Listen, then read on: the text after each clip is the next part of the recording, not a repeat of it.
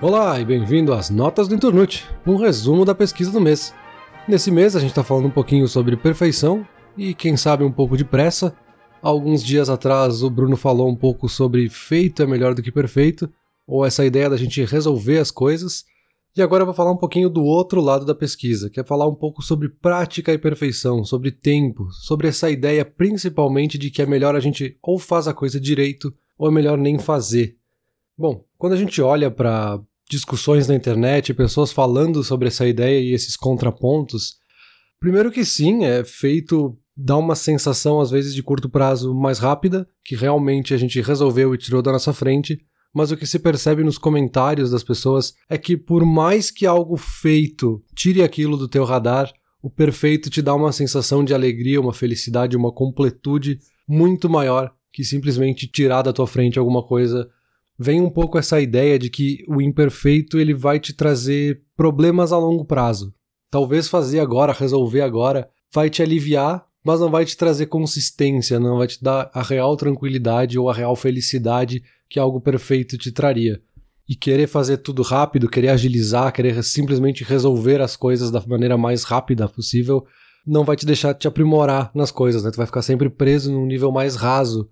E aí os exemplos que as pessoas trazem acabam valendo para os dois extremos, vamos dizer assim. Tanto para o lado mais artístico, muito mais subjetivo, leva muito tempo para chegar nessa perfeição, e do outro lado, né, esse outro extremo de coisas mais exatas, assim, o cálculo estrutural de um prédio não pode ser mais ou menos e simplesmente ser resolvido de qualquer forma.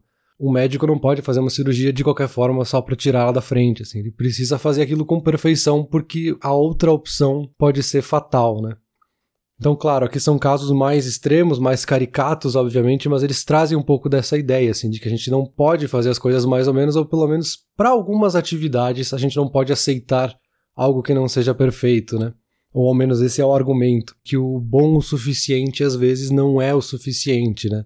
E aí que a gente chega na ideia, né, de que a prática leva à perfeição.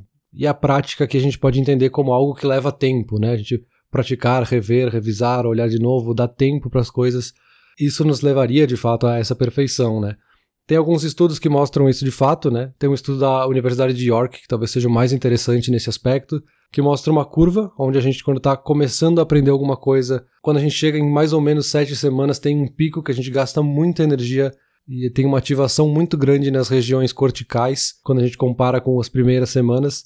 E lá pela semana 34, 35, a gente começa a ver uma redução nessa atividade, mas um aperfeiçoamento do trabalho da pessoa, né? Então, o cérebro vai se acostumando e aperfeiçoando ao ponto que aquilo se torna supernatural. E aí sim seria possível chegar nessa perfeição, nessa, nesse controle maior dessa atividade ou dessa habilidade que está se desenvolvendo. Mas esses resultados apontam nessa ideia, né, de que a prática, que o tempo é que nos leva realmente à perfeição de algumas coisas, né? E aí sim, né, a gente pode justamente entender isso quando a gente olha para esse lado da pesquisa, né? Que apressar as coisas, apressar projetos, qualquer coisa que seja, pode custar muito caro no futuro, né? Eu acho que a grande armadilha aqui talvez seja que talvez isso seja imensurável e é muito mais tentador a gente tirar alguma coisa da nossa frente e resolver logo do que dedicar muito tempo e parar tudo que a gente está fazendo para tentar resolver ele ou para aperfeiçoar ele, o que quer que seja, né? Porque pode ser que esse problema a gente tirou ele da frente agora, mas ele talvez volte maior, ou ele volte cada vez mais, ou ele se torne irreversível em algum ponto, se a gente não fizer ele bem feito da primeira vez, né? Então é mais ou menos isso, eu acho que no fim das contas a gente vai tentar chegar num equilíbrio no debate, mas é essa a ideia justamente.